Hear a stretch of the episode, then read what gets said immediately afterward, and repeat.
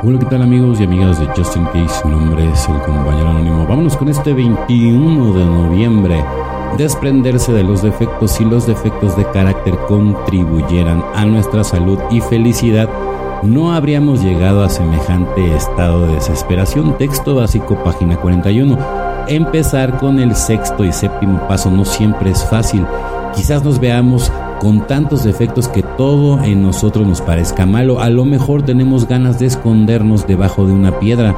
No nos gustaría de ninguna manera que nuestros compañeros adictos se enteraran de nuestras imperfecciones. Es probable que pensemos por un periodo en el que examinemos todo lo que digamos y hagamos todo para poder identificar nuestros defectos y estar seguros de eliminarlos. Quizás recordemos un día en particular humillados por tener la certeza de haber dicho lo más vergonzoso del mundo y decidamos quitarnos de encima a cualquier precio estas características horribles. Pero el sexto y séptimo paso nos dice en ninguna parte que veamos o que vamos a aprender a dominar nuestros defectos de carácter. De hecho, cuanta más atención le prestamos con más firmeza se atrincheran en nuestra vida. Hace falta humildad para reconocer que al igual que no podemos controlar nuestra adicción, tampoco podemos controlar nuestros defectos. No podemos eliminar nuestros propios defectos. Lo único que podemos hacer es pedirle a un Dios bondadoso que nos los quite.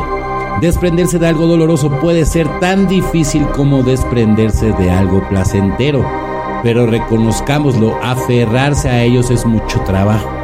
Cuando recapacitamos sobre lo que estamos reteniendo, vemos el esfuerzo que sencillamente no vale la pena. Ha llegado la hora de desprendernos de nuestros defectos de carácter y pedirle a Dios que los elimine. Solo por hoy estoy listo para que me quiten los defectos, me desprenderé de ellos y dejaré que un Dios bondadoso me cuide, evidentemente, porque recordando, depositaste tu vida y tu voluntad en manos de este maravilloso poder superior, ¿no? por ejemplo en mi caso muy particular es Dios.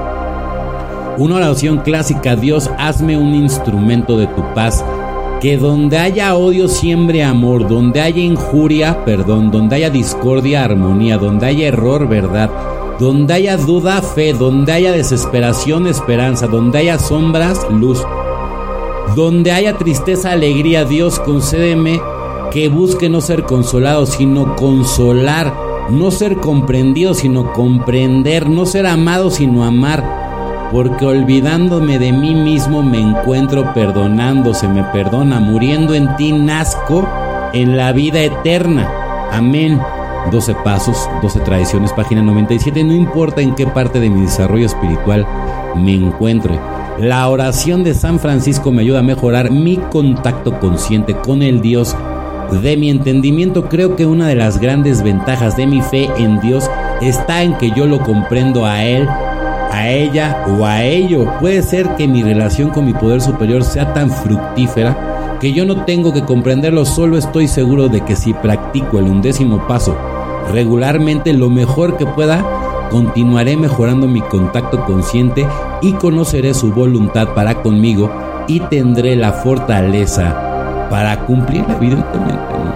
O sea, no importa en qué parte de tu desarrollo espiritual te encuentres. O sea, el chiste no es que realmente las ganas, estés en acción, que, que vayas a grupo, que muchos de nosotros también necesitamos terapia. Entonces también tomar terapia, ¿no?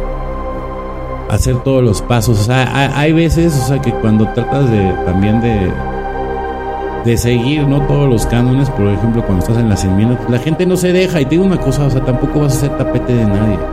¿Sale? Punto. Y, si ya viste que no se pudo por la buena, ni modo, bueno, pues entonces ya vendrán las consecuencias.